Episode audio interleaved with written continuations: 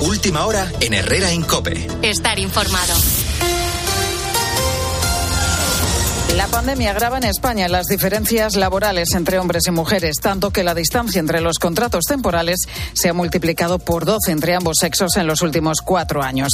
Además, la administración pública concentra buena parte de estas diferencias. Susana Moneo. Así es, ocurre tanto en el ámbito privado como en el público. La brecha salarial está en el 19%. El sueldo medio de los hombres en nuestro país es de 27.600 euros brutos anuales. El de las mujeres se queda en 22.400 y se constata que a igual formación menos puestos de responsabilidad, menos salario, incluso en sectores feminizados. Gema Quintero, subdirectora del Instituto de Estudios de Género de la Universidad Carlos III. Es el resultado de un proceso antiguo, es decir, de, de una suma de circunstancias socioeconómicas que tienen que ver con la estructura empresarial en España, que tiene que ver con la estructura sociológica en España, en realidad muchas veces tiene que ver con, con cargas familiares de distinto tipo. La reforma laboral no ha paliado esta diferencia. El sindicato CESIF denuncia que en la Administración los contratos a tiempo parcial de mujeres triplican el de los hombres y las mujeres se estuplican las reducciones de jornada. Por cierto que a esta hora comienzan las explicaciones por parte de los 10 eurodiputados que desde el lunes analizan la gestión de los fondos europeos que está haciendo el Gobierno de España. Al margen de esto, fuentes del Partido Popular consultadas por COPE aseguran que el Ministerio de Defensa dio permiso a Alberto Núñez Feijóo para visitar a las tropas españolas desplegadas en Letonia, una visita que finalmente el Gobierno ha vetado. Hoy la ministra Margarita Robles acusa al Partido Popular de querer hacer un uso partidista del ejército. Ricardo Rodríguez. Margarita Robles ha seguido la línea marcada por la Moncloa y hasta ha reprochado a Alberto Núñez Feijóo la ausencia de una comunicación con ella. Me resulta increíble y triste que el equipo que le organiza la agenda al señor Feijóo, porque el señor Feijóo no ha hablado conmigo, quiere hacer una utilización partidista de las tropas que están en Letonia. Lo cierto es que la ministra ha eludido negar en todo momento que fuese receptiva a la visita del líder del PP hasta que consultó al complejo presidencial que puertas adentro ha juzgado contraproducente en año electoral autorizar esa imagen de Feijóo. Suficiente argumento para alegar cuestiones operativas de la misión de la OTAN en Letonia sin dejar de ir al choque desde la Moncloa y considerar que el Popular solo ha buscado marcar agenda en el exterior. Y una buena noticia de última hora porque la ciudad de Sevilla va a hacer historia, acogerá una gala de los Grammy Latinos el próximo mes de noviembre. Será la primera sede de la historia fuera de los Estados Unidos. Y además una convocatoria de cara al próximo domingo 12 de marzo. Más de 500 asociaciones y entidades nacionales e internacionales convocan la Marcha por la Vida que este año llega tras el visto bueno del Tribunal Constitucional a la actual ley de plazos del aborto. Carmen Lavallen. La cita es el domingo 12 de marzo a las 12 entre las calles de Serrano, esquina Goya y la plaza de Cibeles. Y son decenas los autobuses que ya están preparados para acudir a esta marcha por la vida de 2023, a la que los organizadores llaman a acudir en masa para demostrar que cada vida importa desde su concepción y hasta la muerte. Alicia La Torre está al frente de la Federación de Asociaciones Pro Vida que es importante la constancia y que es importante levantar la verdad, la voz de la verdad de la vida en todos los aspectos hay más bien de lo que nos parece, hay que ponerlo en valor y hay que también eh, lanzar pues una, una llamada a aquellas personas que quizá piensan distinto, lamentan el reciente fallo del Constitucional sobre el aborto y la falta de apoyo institucional a la mujer embarazada en situación vulnerable y a las personas con enfermedades graves. Frente a la cultura de la muerte, volverán a llevar a las calles su sí a la vida. Con la fuerza de ABC. Cope, estar informado. El Real Madrid pasa página y deja a un lado la goleada Liverpool. Bruno Casar. Sí, los de Ancelotti se centran de nuevo en esa desventaja de ocho puntos en Liga con respecto al Barcelona y, ese, y este fin de semana reciben al Atlético de Madrid tras dejar encarrilado prácticamente el pase a cuartos de final con ese 2-5 al Liverpool. A ese derby veremos si llega Rodrigo de Paul. El Atlético de Madrid ha comunicado que sufre una lesión muscular en el muslo izquierdo y queda pendiente de evolución. De la Liga, un apunte más. Informa Isaac Fouto que han presentado tres denuncias nuevas por cánticos racistas contra Vinicius y Samu Chukwueze tras identificar a uno de los responsables. La presencia de equipos españoles en Europa va a tener que esperar al jueves, vuelta de los 16 de final en la Europa League, en los que el Barça va a visitar al Manchester United. Novedades, Elena Condis. A esta hora el Barça despega rumbo a Manchester sin Gaby sancionado y sin Pedri y sin Dembélé lesionados. Por la tarde harán en el último entrenamiento en Old Trafford. Antes a las 7 y cuarto, rueda de prensa de Cundé y Xavi. Por su parte, el United entrena ahora al mediodía. Tengnac, que anoche cenó con Ferguson recupera seguro a Lisandro en defensa y a Savitzer en el centro del campo, sancionados en la ida en el Camp Nou. Gracias, Elena. El Sevilla también se enfoca en la Europa League, aunque con menos presión tras el 3-0 de la ida ante el PSV Eindhoven. Mientras tanto, esta noche damos por finalizada los partidos de ida de octavos de final de la Champions en tiempo de juego, cope.es y aplicaciones desde las 9 con el Inter de Milano Porto y el Leipzig Manchester City. Sigues en Herrera en Cope. Son las 12 y 5, las 11 y 5 en Canarias y te puedo decir hasta ahora que desde esta medianoche ya va a estar operativo en nuestro país el sistema Es Alert.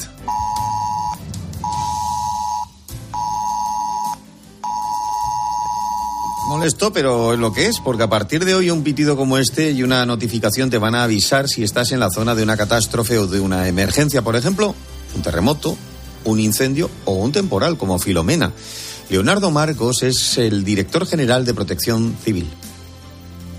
Consiste básicamente en la emisión directa de alertas, de alertas de emergencia, de emergencias de protección civil desde los centros de gestión de emergencias de las comunidades autónomas, los 112, y también desde el Centro Nacional de Seguimiento y Coordinación de Emergencias del Ministerio del Interior. Decía Leonardo Marcos que, que se está a pruebas en, en todas las comunidades autónomas y eh, como te digo, ayer por primera vez emitió sus primeros mensajes reales. Pilar García Muñiz, buenas tardes. Fue Hola, así, ¿verdad? John. Sí, sí, sí, así fue, porque unas horas antes de que se estrenara oficialmente este sistema de alerta se produjo pues una fuga de gas en la provincia de Guadalajara, un incidente que obligó a confinar durante varias horas a todos los trabajadores del polígono industrial de Cabanillas del Campo. Los agentes de la Guardia Civil fueron los primeros en advertir del fuerte olor a gas y les dieron indicaciones sobre cómo actuar. Pero además, tanto estos trabajadores como muchos habitantes de la zona escucharon lo siguiente en sus teléfonos móviles.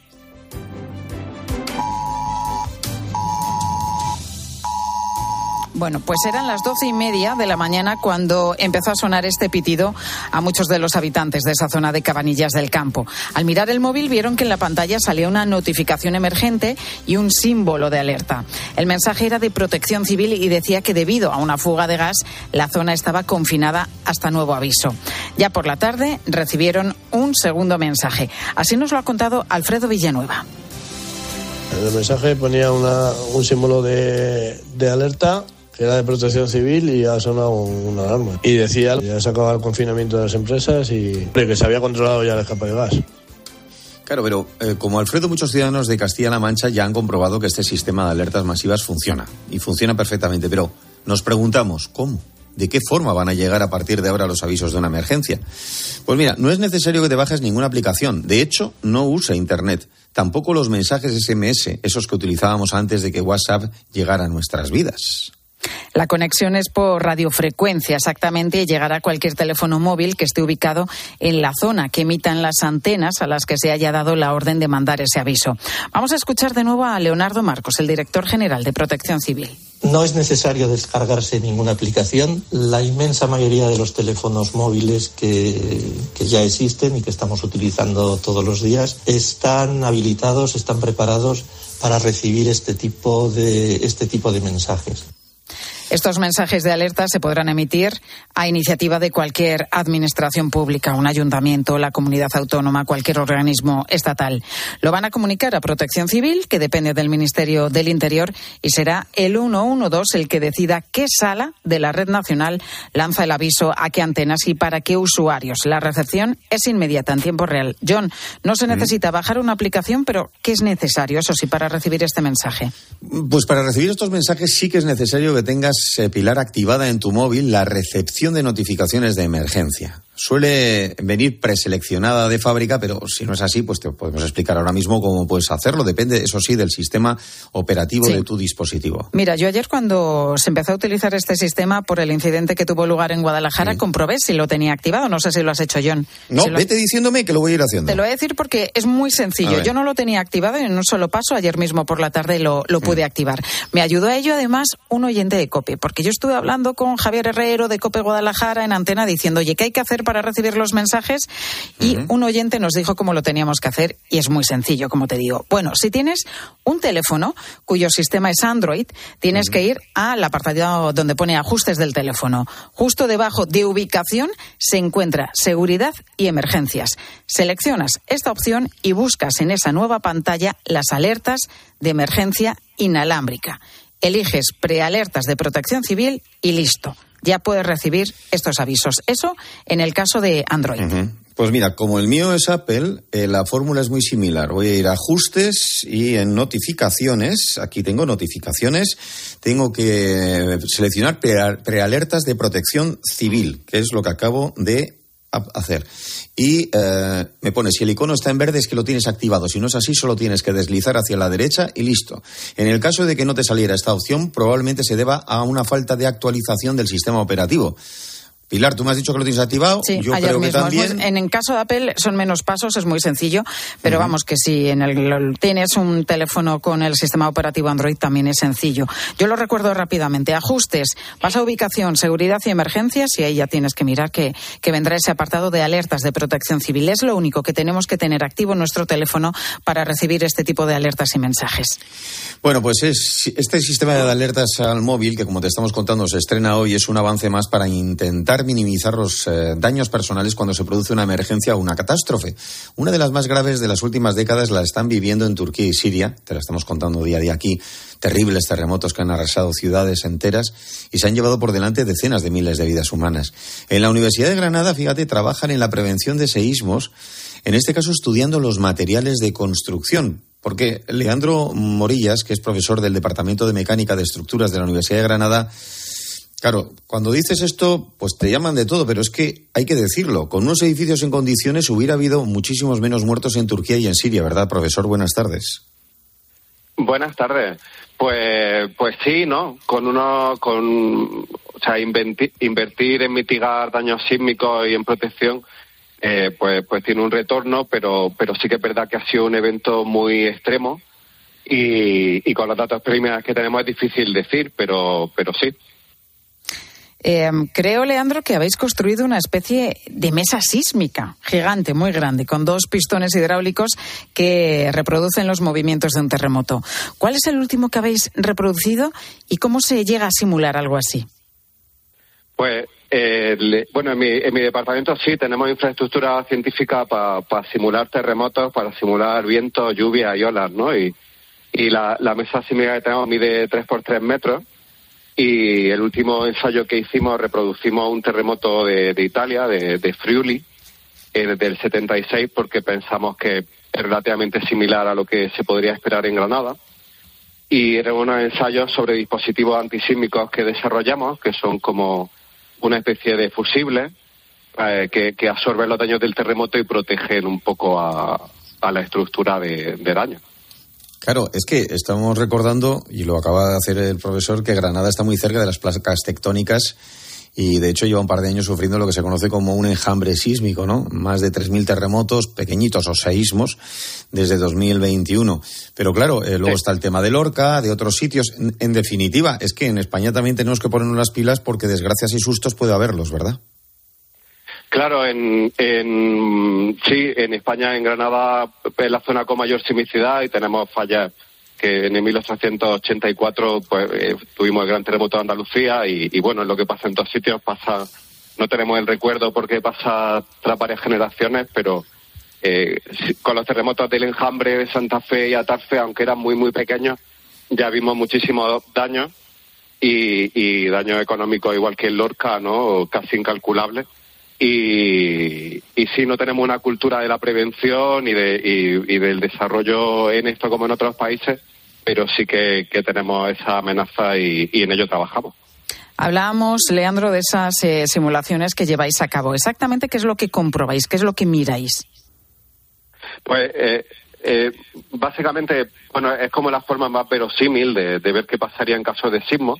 Entonces nos hemos centrado en dos cosas. Por un lado, eh, analizar las tipologías más comunes que hay en España, ¿no? De hormigón armado, forjado reticular, un poco lo, si sabe un poco de construcción, al final desde el último año se hace todo en varias tipologías entonces la hemos ensayado para ver qué daños serían esperables.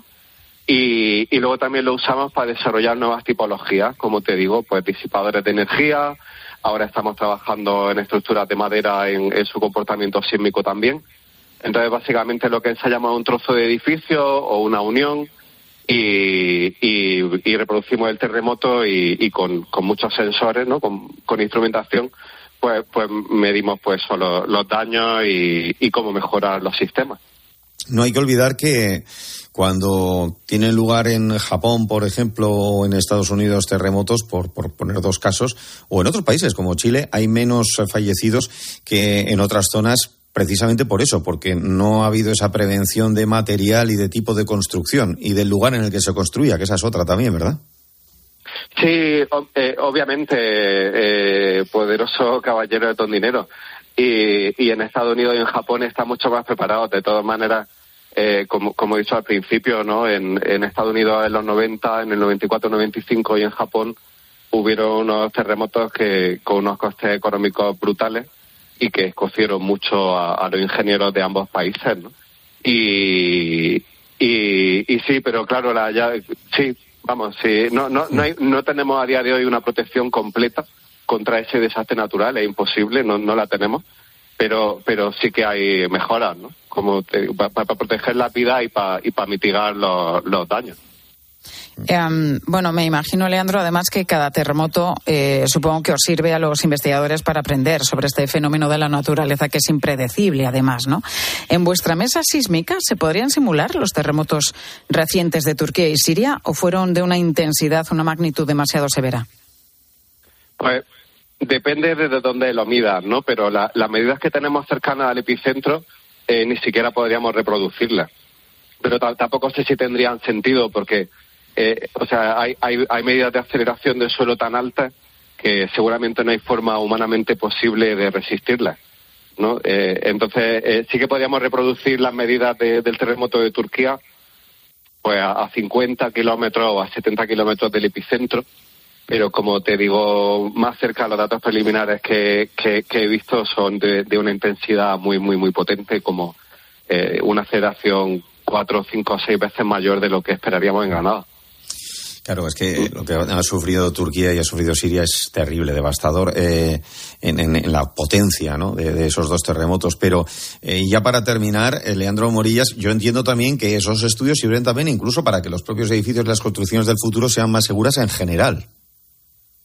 Claro, o sea, eh, al final hablamos en sísmica hablamos mucho de lecciones aprendidas, porque el terremoto es un ensayo a, gran escala de, lo que hay, ¿no? Y sí que hay pues tecnología o, o, sistemas constructivos de los años 70 que, que, en terremotos en Estados Unidos o en otros países conocemos que no se van a comportar bien, pero no podemos eh, demoler y construir mañana, ¿no? Al final hay como un proceso de renovación que, poco que va llevando años y claro, y cada vez que hay un terremoto, eh, obviamente eh, es información valiosísima de, de, cómo de cómo está de cómo funciona en, realmente. Uh -huh.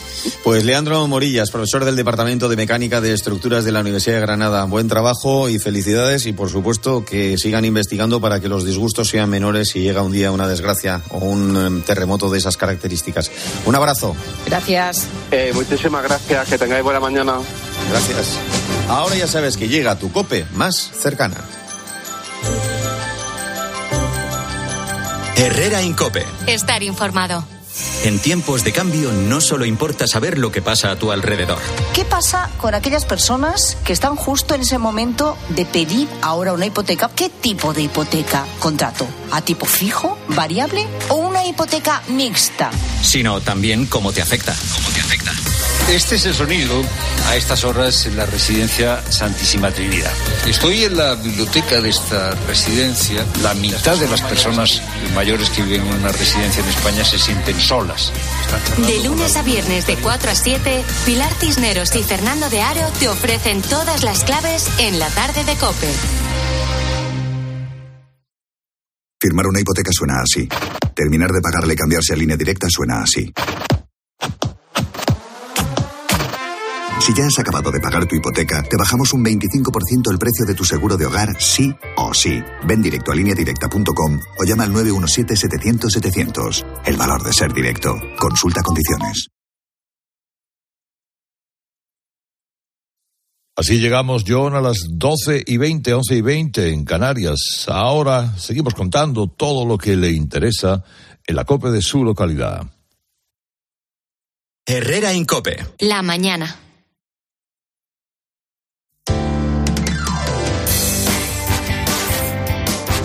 COPE Madrid. Estar informado. El frío y el invierno vuelven a Madrid. Lo vamos a notar sobre todo a partir de mañana, cuando las máximas no superarán los 10 grados, 10 menos que a principios de semana, es que el bajón es grande. Eh, las mínimas volverán a rondar los 0 grados en toda la región. Mónica Álvarez, eh, hoy de momento se nota solo una leve bajadita de temperatura, Eso se viene es. abrigadito. Sí, sí, sí. Ahora mismo marcan los termómetros 14 grados aquí en la puerta de Alcalá. Eh, vamos a llegar hoy a los 17 de máxima. Las mínimas van a quedarse en los 5, pero como tú estás contando, ya a partir de mañana la cosa cambia y bastante. Hay que de nuevo coger la bufanda y también, ojo, el paraguas, ¿eh? porque se espera también lluvia. Y también, John, lo que toca es rascarse el bolsillo si no tenemos cuidado al volante. Y es que fíjate, hasta un 467% es lo que han subido las multas por saltarse o por saltarnos un semáforo en rojo en la ciudad de Madrid en los tres últimos años. Son las sanciones que ponen los semáforos con radar, esos eh, los llamados semáforos fotorrojo, que ahora además eh, graban en vídeo a los conductores que se los saltan. En la capital hay 35 y tres de ellos son los que más sancionan. Fíjate, ponen hasta 26 multas de media al día. Sí, es una pasada. Uno de ellos es justo el que está situado en la calle Cea Bermúdez con la calle Vallehermoso.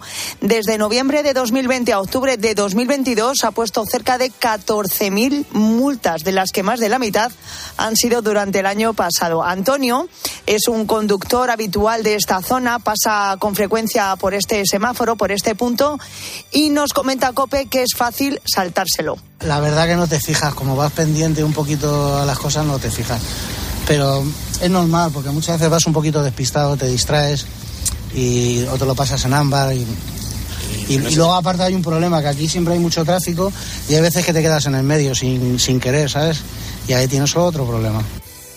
Claro, y cuidadito porque si hablamos de, lo que te cuesta, eh, de 200 euros, 100 por pronto pago, pérdida de cuatro puntos de carné, ya que se trata de una infracción considerada como grave, así que cuidadito. Y precisamente nos vamos a ir al tráfico, porque me espera en la DGT Patricia Arriaga con eh, lo que cuentan las pantallas a esta hora del tráfico en las calles y carreteras de Madrid. Patricia, buenas tardes. ¿Qué tal? Muy buenas tardes, John. Pues situación bastante tranquila en la red de carreteras de la Comunidad de Madrid. Por el momento tan solo van a encontrar leves dificultades en la salida de la capital por obras de mejora en la A6 a la altura de Majadahonda. Eso sí, John, vamos contando ya que hay previsión de mal tiempo, especialmente para mañana. Incluso puede nevar en próximos días, así que sobre todo antes de coger el coche hay que enterarse muy bien de cuáles son las condiciones meteorológicas.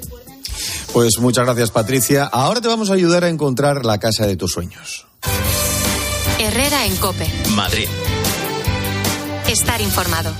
En Hyundai te llevamos del coche más vendido en España a la tecnología más innovadora, con motores híbridos ligeros, híbridos o híbridos enchufables. Por eso ahora tienes un Hyundai Tucson por 340 euros al mes, con nuestro renting a particulares con todo incluido. Hyundai, potencia tu mundo. Más información en hyundai.es. Con Hora Luz, ahora la luz eres tú. Porque con las placas que te instalamos puedes dejar tu factura a cero euros e incluso pagar parte de la factura de cualquier otra residencia. Llámanos al 917-0170 y súmate a la revolución de los tejados. Hola Luz. Si te digo Nadal, Djokovic, Alcaraz, Sisipas y Asperev. O Badosa, Javert, Swiatek, Sabalenka y Kiptova. ¿A qué esperas para ver este año más tenis, más días y más jugadores en el Mutua Madrid Open en la caja mágica? Consigue tus entradas en mutuamadridopen.com. Mutua Madrid Open. Adivina adivinanza. ¿Sabes quién es el que te vende tu casa y te dice que puedes seguir viviendo en ella para siempre? Correcto. Eduardo Molet, el de vendido, vendido, vendido. Persona de confianza. 658 60 60 60. Show llega a Madrid totalmente renovado. Y atención, el espectáculo de Carlos Latre del que todo el mundo habla. Teatro Apolo a partir del 24 de febrero. Entradas.com y el corte inglés. No te lo pierdas. Nara Seguros de Salud cuida de toda tu familia desde 13,90 euros al mes. También coberturas exclusivas para niños y para los más mayores. Videoconsultas gratis e ilimitadas. Chat médico, reembolso farmacéutico y asistencia dental. Ahora con más de tres meses gratis. 91-387-4199 o naradigital.es. Nara, salud y bienestar adaptados a ti. Herrera en Cope. Madrid. Estar informado. Bueno, es casi momento de tomar un aperitivillo, Mónica. Yo creo que atrapallada es la idea perfecta. Desde luego, que está en el paso de las acacias número 12. Estaba yo pensando que en vez de una cerveza, yo ahora mismo me tomaba un caldito, ¿eh? que me va a venir muy bien para la garganta y porque, porque ya viene el frío otra vez de nuevo a Madrid. Está en el paseo de las acacias número 12, claro que sí, ahí tienen una estupenda, riquísima cocina gallega de todo lo que quieras, empanadas, pescados, carnes, mariscos, siempre de primerísima calidad y todo que está mmm, buenísimo, buenísimo. Tienes que llamar, eso sí, para reservar si quieres estar allí sentadito, ¿eh? 91 539 0892. 91 539 0892. Atrapallada. Repetirás seguro. Siempre que comienza un nuevo año, intentamos hacer nuevos planes de futuro, comenzar una nueva etapa, incluso dar un cambio radical en nuestras vidas, por ejemplo, cambiando de casa. Eso es, y tener por fin ese espacio deseado donde empezar a crear nuevos recuerdos en familia. Algo que saben muy bien en GESBRO, es una gestora de cooperativas especializada en crear proyectos desde cero, ajustándose a las necesidades de todos los, eh, de todos los clientes. John. Roberto Lora es director comercial de GESBRO. Eh, Roberto, actualmente, ¿cuántos proyectos tenéis en marcha precisamente vosotros con GESBRO? Hola, muy buenos días. Pues mira, ahora mismo tenemos en comercialización 13, 13 promociones repartidas entre Madrid, eh, Barcelona y Valladolid. En total suman más de 1.400 más de 1.400 viviendas. Uh -huh. eh, ¿Y cómo son, cómo son vuestras viviendas? ¿Por qué os eligen los clientes? Cuéntanos. Pues estamos enfocados al público más joven, precisamente aquellos que buscan una primera vivienda. Nuestro objetivo es proyectar casas que cumplan con, con, las expectativas de los clientes, con espacios comunes donde pasar las épocas de verano, terrazas para amplitud y luminosidad a las viviendas y acabados de calidad que terminen de crear un verdadero hogar. ¿Y dónde están localizadas en Madrid, por ejemplo, estas promociones? Pues donde estamos ahora más presentes es en toda la zona sur, en Navalcarnero, Valdemoro, Getafe, Móstoles y Arroyomolinos. Uh -huh. ¿Y, ¿Y, dónde pueden informarse, Roberto? ¿Dónde tenéis más información de todas estas promociones y viviendas? Pues eh, en nuestra página web tienen toda, toda la información, es www.gesbro.es. Y ahí entrando verán que están segmentadas por zona y por, por provincia y por localidad uh -huh. y tienen toda, toda la información. Bueno, es que hay que decir que eh, en estos momentos hay 13 promociones en repartidas, como decíamos, entre Madrid y Barcelona, eh, con un total de 1.400 viviendas, pero eh, hay que decir que eh, hay personas que no podrían acceder o que no se imaginan que pueden acceder y vosotros tenéis, digamos que en Gesbro, la posibilidad de poder ofrecer unas alternativas que mucha gente no conoce, ¿no? Sí, por supuesto. Por eso os decía que lo mejor que pueden hacer es eh, acceder a nuestra página web, donde pueden tener toda la información de, las promociones y ver los, los precios para darse cuenta que, como bien dices, se puede, se puede acceder a una vivienda todavía. Pues muchas gracias, Roberto Lora. Eh, recuerda la página web donde todos los interesados pueden informarse, que es eh, www.gesbro.es, gesbro, g e s b r o.es. Roberto, gracias, un abrazo. Muchas gracias a vosotros, un saludo. Moni. Sí. ¿Tú sigues usando libreta en el banco? Eh, no, no, hace muchísimo tiempo que ya no utilizo. Imagínate, ya casi todos los bancos tienen, bueno, la mayoría, eh, las apps, ¿verdad? Lo haces todo desde, desde el teléfono móvil. ¿En tu entorno no hay gente mayor que Sí, mi madre, mi madre. Claro. Y ya sé de lo que vas a hablar y de lo por dónde vas. Claro, porque es que hay que decir que mucha gente lo sigue utilizando Sí. y ahora la sensación que hay es que también esa es una de las cosas que pueden ir desapareciendo. ¿A que a ti de pequeña cuando naciste te regalaron una cartilla con con un dinerito en una cuenta. Claro, oye, he ido muchas veces al cajero y anda que no te da alegría ver ahí cómo ha subido Claro. los dineritos, ¿eh? Cuando la Pues- pones al día. Pues de eso mismo vamos a hablar ahora mismo. Ya lo saben, nos queda media hora por delante aquí en Cope, en Herrera, en Cope, hasta que llegue mediodía con toda la información de España y del mundo. Don't call me up, I'm going out tonight. Feeling good now you're out of my life. Don't wanna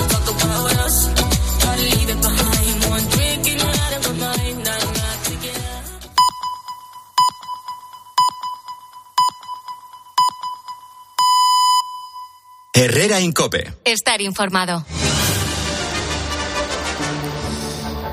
Doce y media, once y media en Canarias, estás en Herrera, en Cope, en este miércoles 22 de febrero de 2023. Ya sabes que hasta ahora te contamos siempre una historia, una historia real. Y en esta además estás involucrado. Yo creo que todos. Porque hubo un tiempo en que todo hijo de vecino, al nacer, podías llegar o no con un pan debajo del brazo. Pero todos llegábamos con dos cosas. Con un llanto, que era un saludo a la vida fuera del vientre de nuestra madre.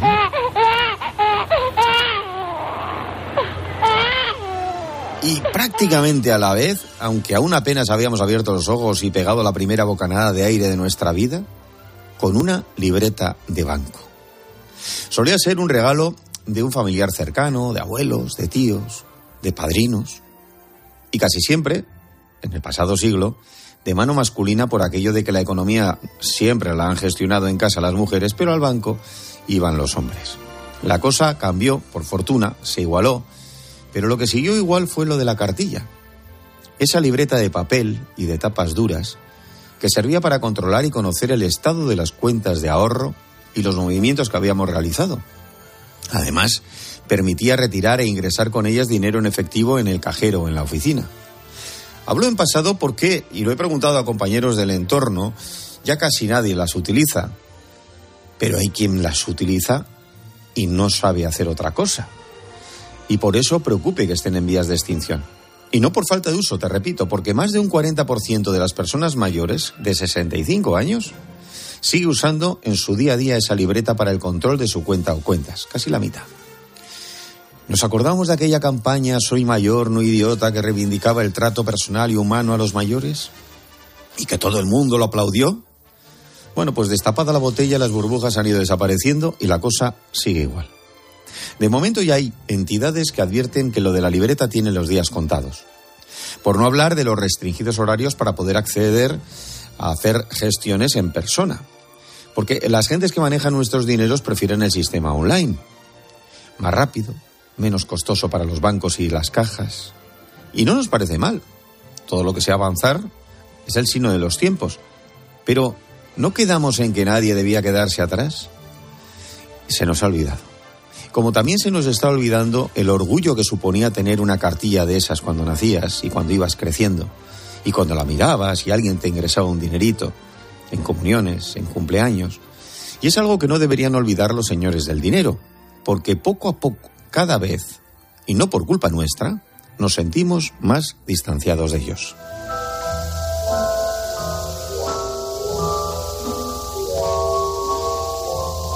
Estefanía y Miguel son dos padres malagueños que podríamos definir como felices. Felices pero con unas ojeras hasta el ombligo, te suena, ¿verdad? Hace poco más de seis meses nació su segunda hija. La más bonita del mundo para sus papás, sin duda, aunque la nena no duerme una noche seguida.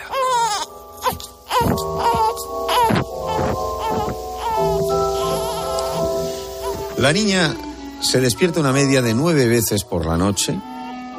Al principio le ponían el chupete, a veces sonaba la flauta, había suerte, y la cría se dormía un ratito, pero la suerte se acabó en pocos días. Y Estefanía y Miguel empezaron a preguntar a sus amigos y conocidos qué hacían para conseguir dormir a sus bebés. Una mamá les dijo que su hija era incapaz de dormir toda la noche seguida, a no ser que la tuviera en brazos todo el tiempo, muy pegada al pecho, pero ojo, en la cuna nada de nada. En la camita y a su lado. Otra familia les contó que su secreto era subir a la criatura al coche, fuera la hora que fuera, incluso a las cuatro de la madrugada, para hacerle dormir. Es más, incluso una mamá les contó que su método infalible era encender la campana extractora como un ruido blanco que se llama monótono, que está ahí, hasta que el pequeñín caía en los brazos de Morfeo. Ninguna les convenció hasta que encontraron la suya, no menos rocambolesca que las anteriores.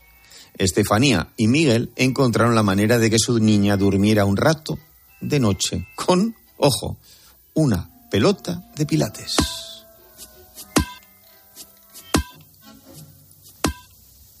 Durante seis meses, esta pareja ha dormido todos los días, ¿eh? A su hija rebotando sobre una pelota de pilates, para después, con sumo cuidado y delicadeza, como si estuvieran robando un banco con sensores de movimiento, llevarla a la cuna y rezar para que la nena no se despertara.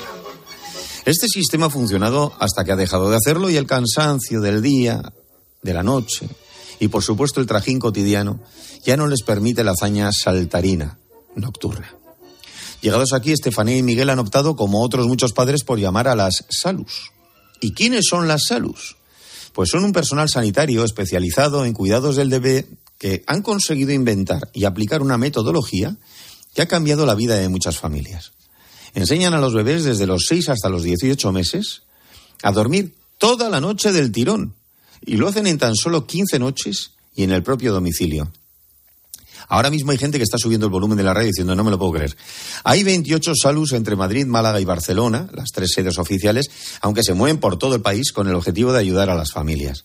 Ana Pozo es la coordinadora de Baby Salus, que es una de estas entrenadores del sueño que enseñan a los bebés a dormir como angelitos toda la noche y del tirón. Ana Pozo, suena magia. O sea, después de seguir este programa 15 días, ¿pueden dormir los niños entre 10 y 12 horas? Buenas tardes. Buenas tardes. Pues sí, así es, es, algo mágico, algo mágico y de trabajo de, de la salud y de los papás en conjunto. Pero como sí, todo, se, se consigue. Esto como todo en la vida eh, hay que aprenderlo, supongo, pero hay dos máximas. Una que se miente mucho, es decir, la gente, uy, duerme de un tirón y luego realmente se levantan más de lo que dicen. Y dos, eh, que eh, parece como que la culpa la tengan los padres y se sientan culpables y por tanto se avergüenzan de ello, cuando en realidad es algo que se puede solucionar. Sí, bueno, al final, sobre todo cuando somos padres primerizos o padres que necesitamos descansar por la noche para al día siguiente trabajar, tiramos de lo que podemos, ¿no? Eh, siempre intentamos hacerlo bien, pero llega un momento en que lo metes en la cama contigo porque no consigues eh, finalmente descansar y tú tienes que llevar un día. Así que sí, se cometen errores, pero son errores normales como padres que todos los hemos cometido. Eh, nosotros estamos para dar un apoyo y enseñarles a, a manejar esta situación. Mm.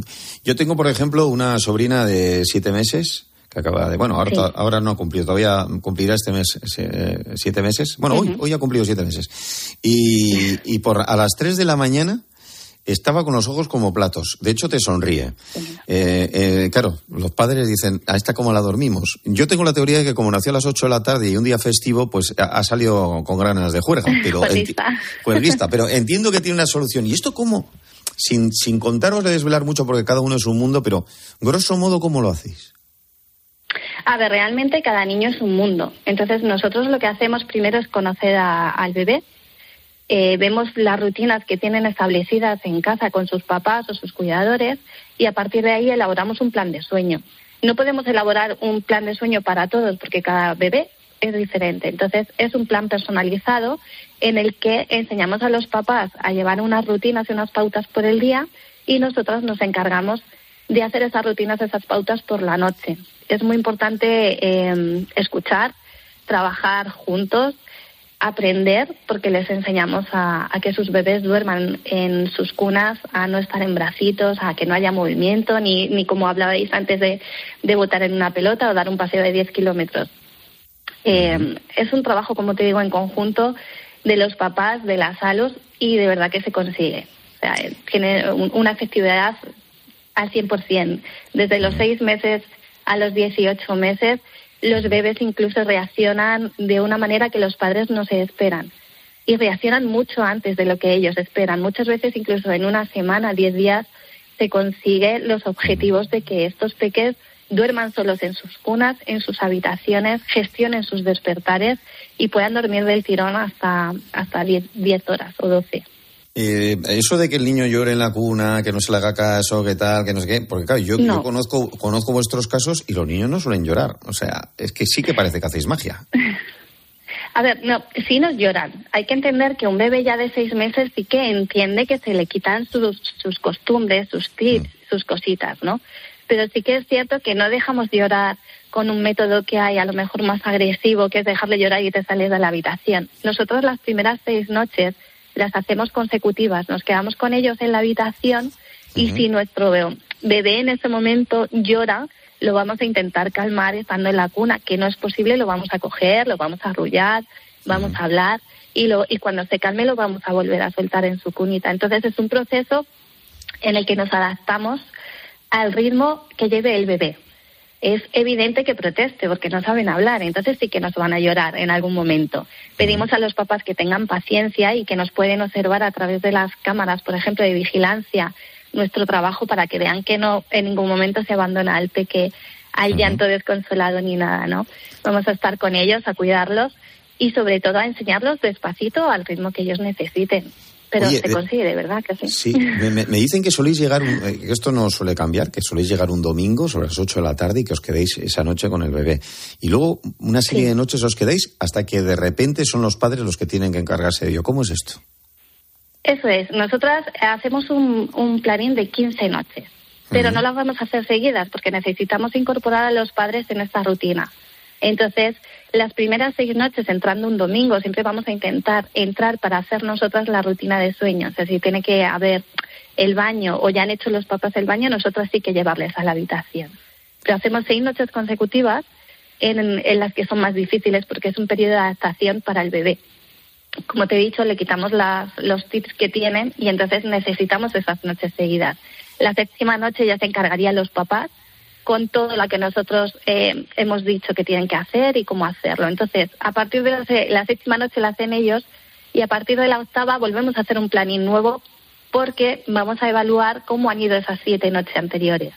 Entonces, a raíz de esa, de esa noche que, que hacen los papás, pues vamos a cambiar, vamos a ver qué necesitan o simplemente seguir igual. Pues eh, la verdad es que eh, da la sensación de que es posible ese milagro que decíamos antes, que muchos padres ahora mismo las están pasando canutas, porque claro, al final uno tiene que conciliar con el trabajo, tiene que levantarse y estar realmente agotado. Eh, otro día ya os llamaremos para ver cómo despertar a un adolescente, a ver si también sabéis cómo hacer esto, eh, y que duerma cuando tiene que dormir. Este es otro tema, eh, que también preocupa a mis compañeros de trabajo. eso es más complicado, es más complicado. Mucho más yo tengo adolescentes y es Tremendo. un poquito más difícil, sí. Pero yo creo que al final también se conseguirá con, con ganas y esfuerzo. Pues eh, Ana Pazo, coordinadora de Baby Salus, como digo, una de las entrenadoras del sueño que enseñan a los bebés a dormir Sí. como angelitos toda la noche y del tirón. Estamos hablando de entre 10 y 12 horas que duermen cuando ahora, por ejemplo, pueden estar con ojos como platos mirando todo el rato. Así que gracias Ana Pozo por haber estado con nosotros y un abrazo. Gracias a vosotros. Feliz día.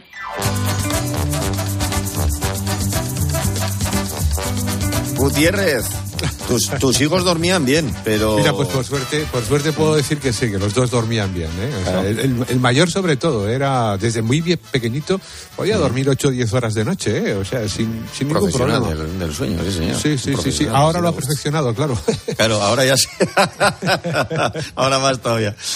Bueno, hoy, hoy ha habido un momento, un momento terrible en Sevilla, un susto tremendo, ¿verdad? Cuéntame. Sí, sí, sí. Bueno, hoy es miércoles de ceniza, empieza la cuaresma, pero muchos oyentes nos han llamado al 600 99 13 14 para decirnos que en el entorno de la calle Rioja número 4, donde está Cope, pues eh, pasaba algo extraño. Escucha a Carmen, que nos ha llamado desde Sevilla.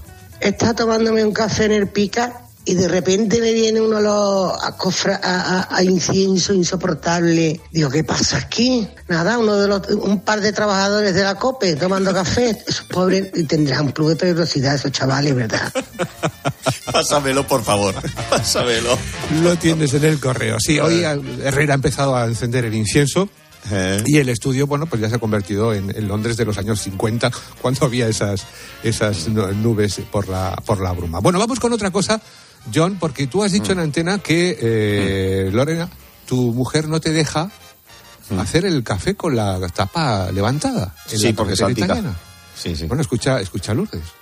Dice que su mujer no le deja hacer el café con la cafetera, con la tapa levantada porque salpica mucho. Solamente tienes que hacer una cosa. En vez de hacerlo a mucha presión, a- con mucho fuego, tienes que hacerlo a un fuego medio. Por ejemplo, mi vitro tiene desde el 1 hasta el 9. Bueno, pues yo lo pongo en el 5 o en el 6 y aquello va saliendo lentito y no salpica absolutamente nada. Y ya cuando el café hace blob, blob, blob, entonces es cuando tú ya tienes que apagarlo porque ya termina de salir con la presión que tiene dentro la cafetera. Pruébalo.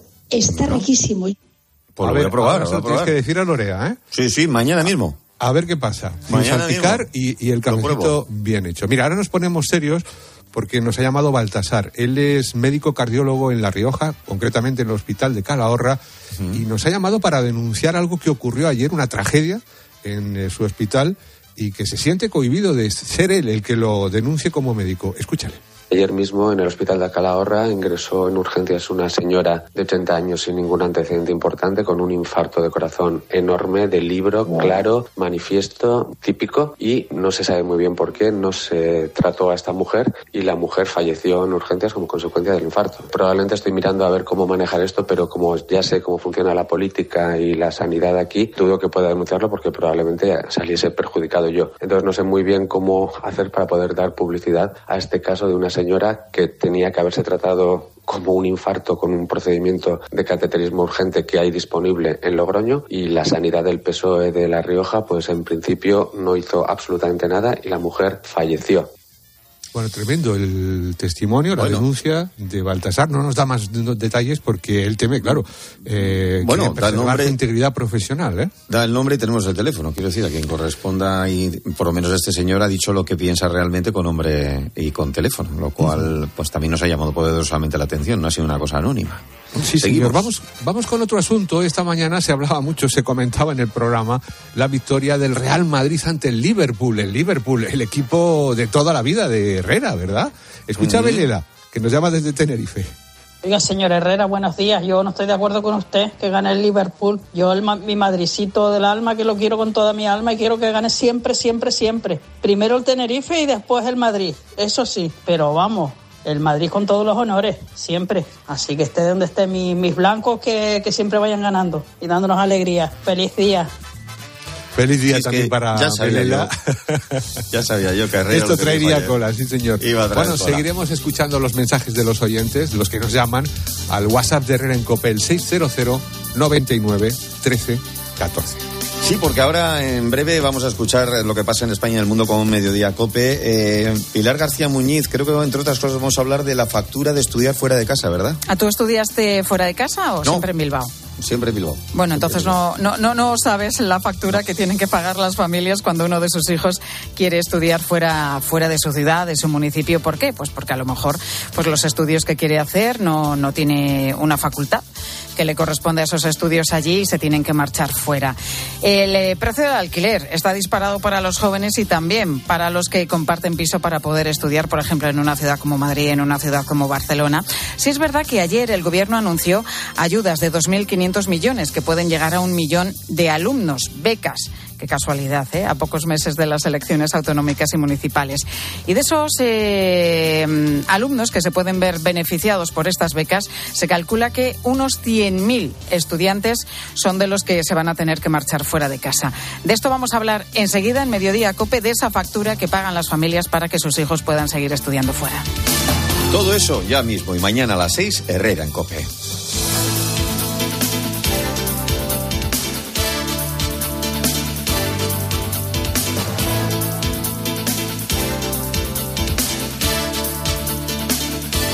Herrera Incope. Estar informado.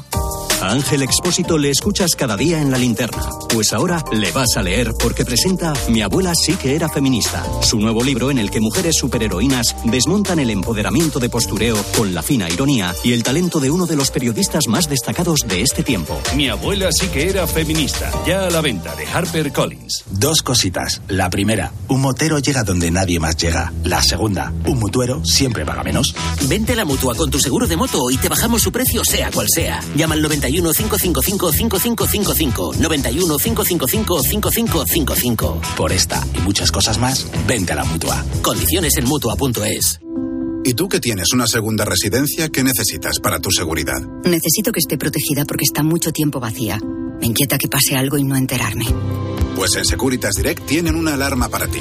Si detectan a un intruso intentando entrar en tu casa, activan un humo denso para expulsarlo mientras la policía está en camino. Y es que tú sabes lo que necesitas y ellos saben cómo protegerte. Llama ahora al 900-666-777 o entra en securitasdirect.es y descubre la mejor alarma para ti.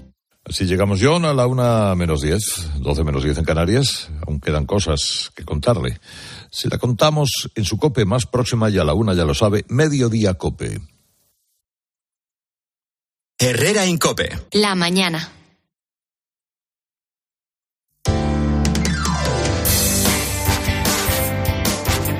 Cope Madrid. Estar informado.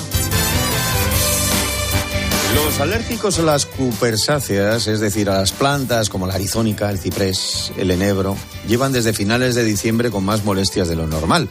Molestias que se están agudizando estos días. Porque claro, enseguida te voy a desvelar lo que pueden hacer para aliviarlas y cómo saber, por cierto, que van a pasar las canutas. Pero antes te cuento que tener hipercolesterolemia, exceso de colesterol en la sangre, afecta directamente a la salud del corazón.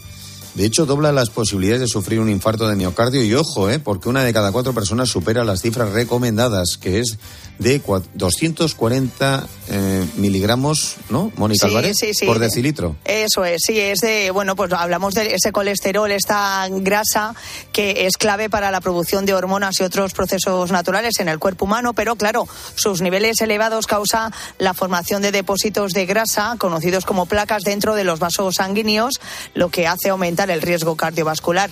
Y llevar, como siempre decimos aquí, una dieta sana y equilibrada ayudan a mantenerlo a raya, pero no siempre es suficiente.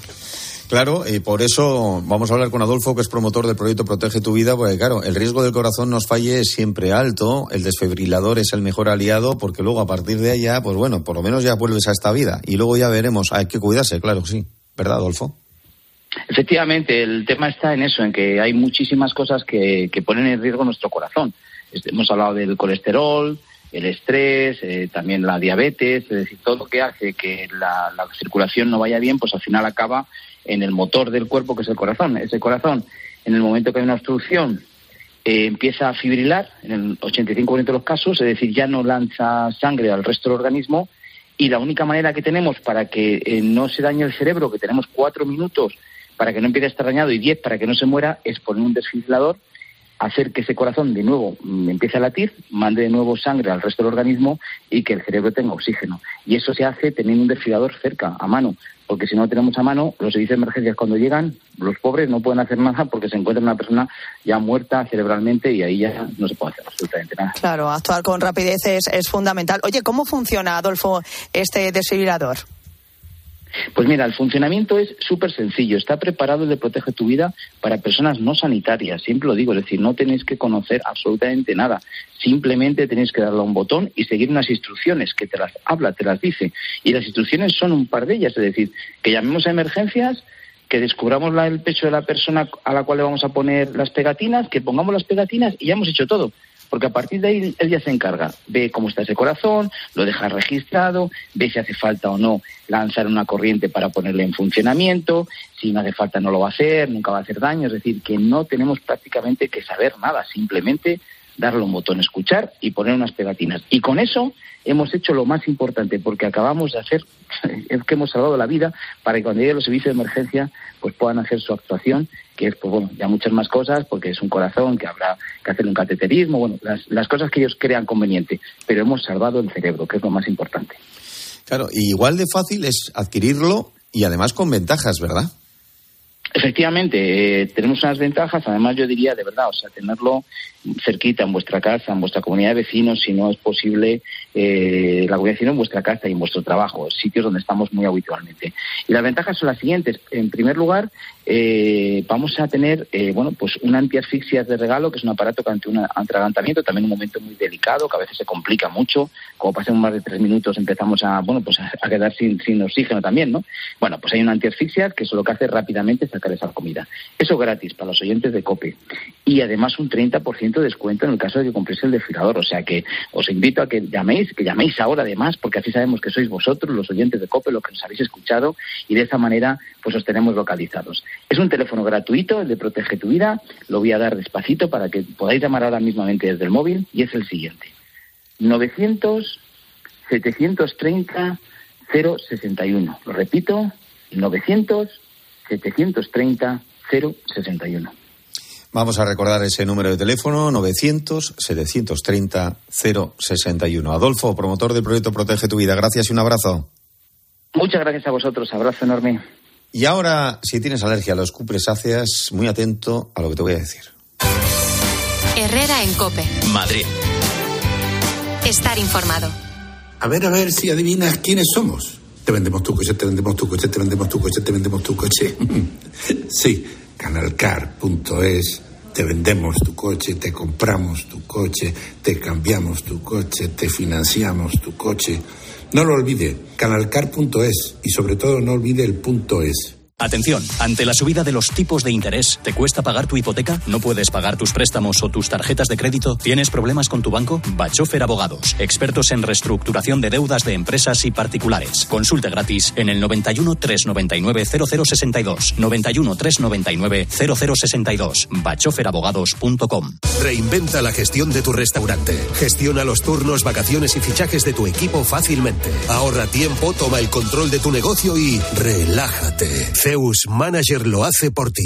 Creado por y para los hosteleros. Visítanos en IP los días 6, 7 y 8 de marzo en el pabellón 3 de IFEMA Madrid. Zeus Manager. La gestión inteligente. He invertido en criptomonedas que dan un cash flow de lujo. Pues yo he invertido en la rehabilitación de mi edificio con Rehabiter y con lo que ahorro en calefacción y aire acondicionado he comprado una super tele. ¿Y tú qué te has comprado con tu cash flow? en Rehabiter rehabilitamos y revalorizamos tu vivienda. Infórmate en rehabiter.es para analizar tu caso y las posibles subvenciones. En Ensueños rebajas hasta el 50%. Camas inteligentes con cuatro posiciones memorizadas. Gravedad cero, relajación, antirronquidos y sueño. No solo es una cama, es puro confort. Rebajas también en sillones y sofás estresles. Ven a Ensueños, descansarás más. En Madrid, Diego de León 44 y en tiendasensuenos.com. Alerta, alerta. El Tribunal Constitucional va a decidir la nulidad de la plusvalía municipal. Si has vendido, heredado o donado un inmueble desde el mes de enero de 2019, puedes pedir la devolución de la plusvalía. Y si has pagado el impuesto sobre sucesiones, también puedes pedir la devolución. Devolución garantizada. Contacta con Martínez la Fuente Abogados en el 646-690-032 o en martinezlafuenteabogados.es. Adivina adivinanza. ¿Sabes quién es el que te vende tu casa y te dice que puedes seguir viviendo en ella para siempre? Correcto. Eduardo Molet, el de vendido, vendido, vendido. Persona de confianza. 658 60 60 60. El 4 de marzo no te pierdas al Orfeón Donostiarra en el Auditorio Nacional. Disfruta de un concierto único con obras de Beethoven y Mendelssohn. Venta de entradas en fundacionexcelentia.org. Recuerda el 4 de marzo el Orfeón Donostiarra en el Auditorio Nacional. Música de calidad con excelencia. Herrera en Cope. Madrid. Estar informado.